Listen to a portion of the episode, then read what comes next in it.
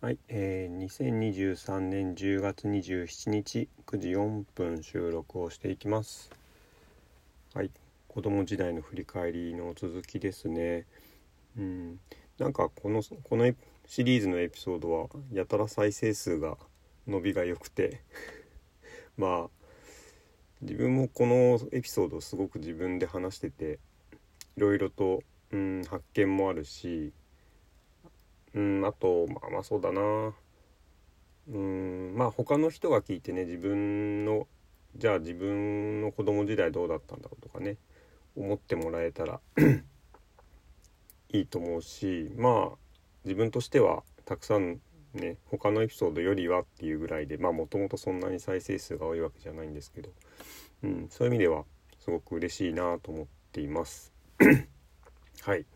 で前回からの続きですね。でえっ、とまあ小学校時代が終わってで僕はその小学校のね付属というかその系列のね えー中学中高の、えー付属校の方にねあの推薦入学っていう形で中学に進学したんですよね。でまあそれも まあほぼほぼ僕はどうもそういうなんか本番とかね試験とかテストとかすごい苦手なタイプだと思っててなんかこういまいち起点が効かないんですよね。うん、時間通りにこうちゃっちゃとやるとかっていうのがすごくまあ結構苦手なんだなと思うんですけど あのーまあ推薦でねまあなんとか滑り込んでっていう感じで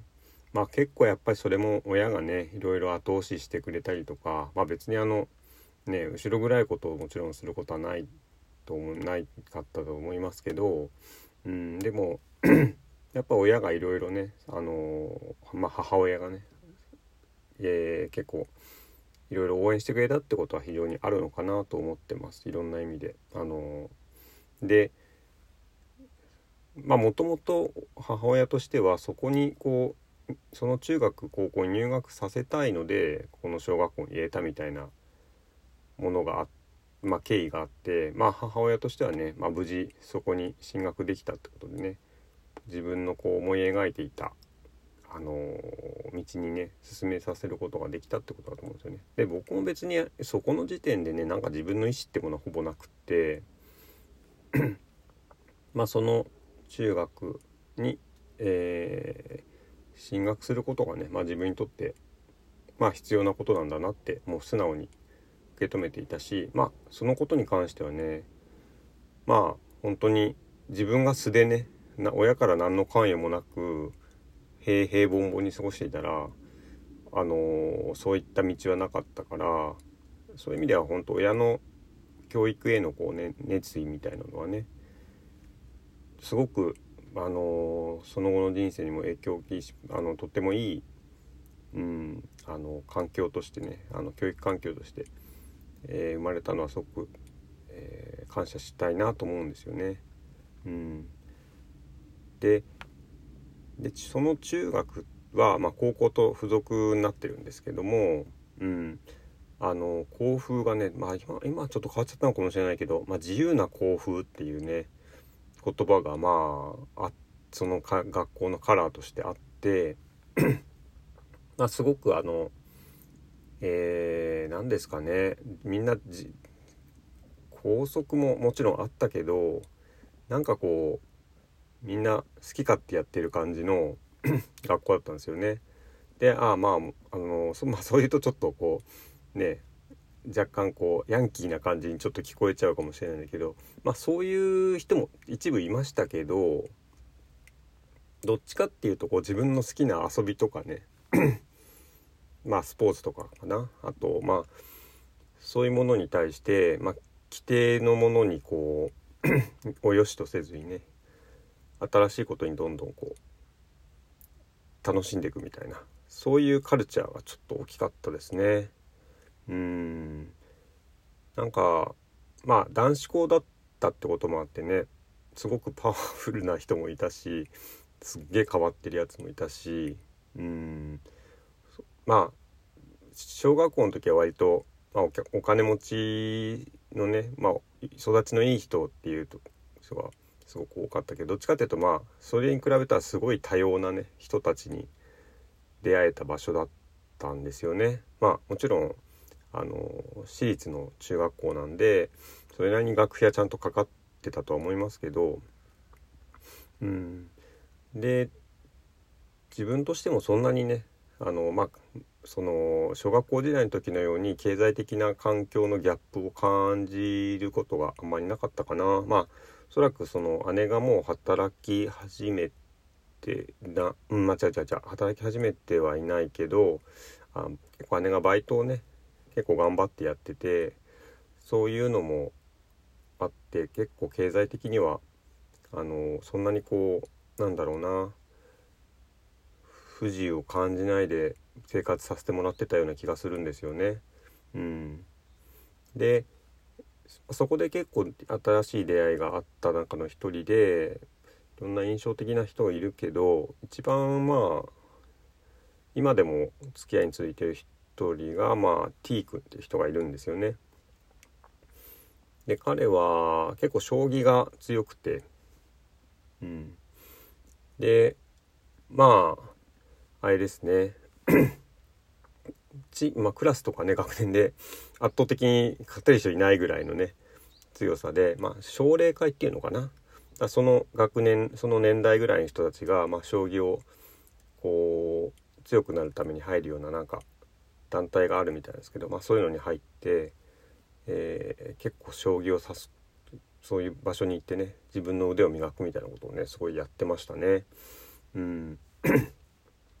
もうね飛車角落ちとかでもね 全然誰も勝てないんですよね。飛車角落ち？わかんないけど。うん。まあ普通にそういろんなのあのー、普段普通の対戦ではこう持ってるべき、えー、駒をね全部あの落としても結構全然あの叶わないみたいなね人でしたね。うん、で、まあ、彼は後にその詰将棋っていうねちょっとその将棋のルールをまあ使ったパズルみたいなものあるじゃないですか詰将棋って。まあその世界に結構どっぷりハマっていって、えー、すごく日本でも有数の、うん、詰将棋の作家になっていくんですよね。うんまあ、今も多分その界隈では名の知れた存在なんだと思うんですけど、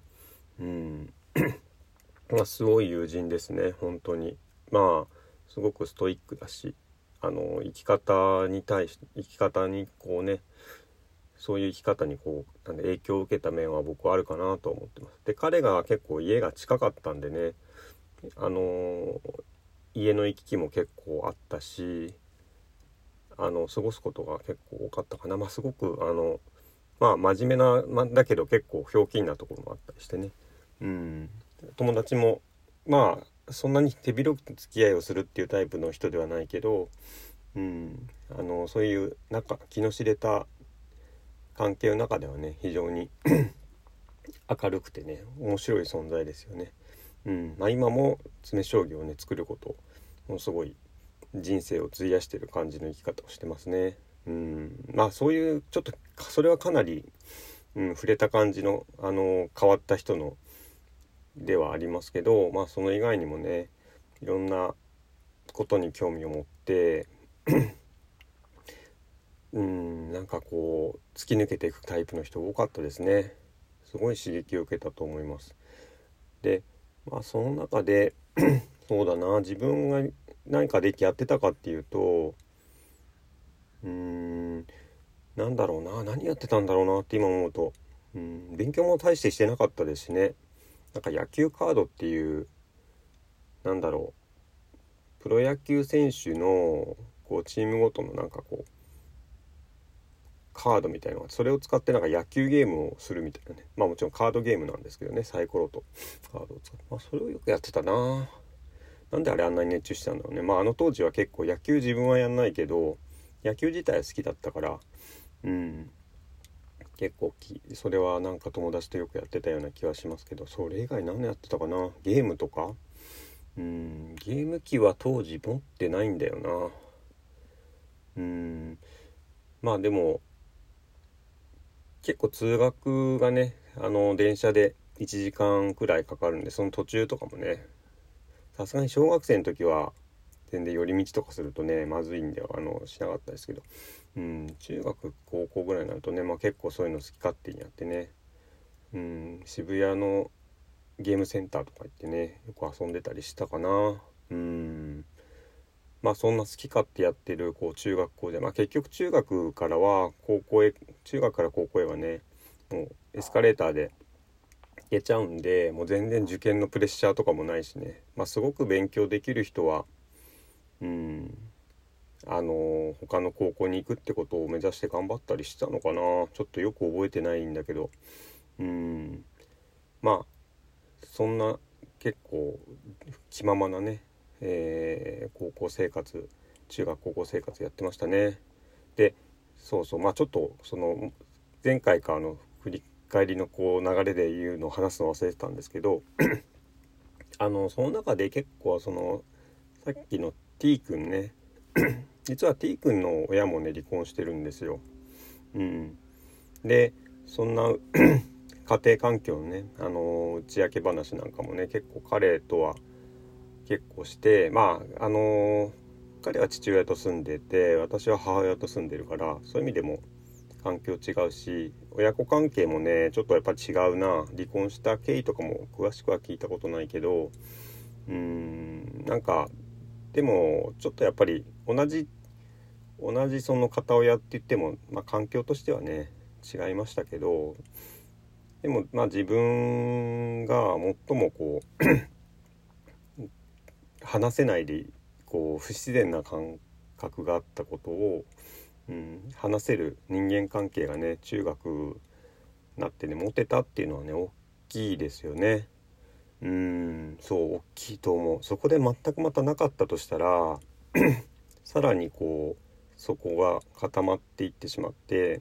もう全然違う人間になってたんじゃないかなと思いますよね。今思うとね。うん。まあそのことに対してコンプレックスみたいのがね完全になくなりましたね。うん少なくとも表面上はね。うん。ただまあそれが話せなかったみたいなことがあったってことのこう傷跡は多分残ってるんだと思っててそれがこう今のこう人間関係とかのね中でなんかこう人と線壁がこうできてしまうみたいなねあできてしまうっていうとあれなんですけど自分が壁を作っちゃうみたいなねことはねどうしてもあるんですよね。なんか単に自分がシャイだからとか内気だからとかっていうことではうんないんだなってことがねうんまあ、少なくともそういう仮説で何か考えていった方がいいのかなってすごく今思ってます。うん、ちょっとだいぶ長くなっちゃいましたね。じゃあこの後はじゃあ大学受験以降の話も もう子供じゃないけど、うん、続きで勢いでやっちゃいましょうか。うん、でははい今日はここまでとします。今日もお聴きいただきありがとうございました。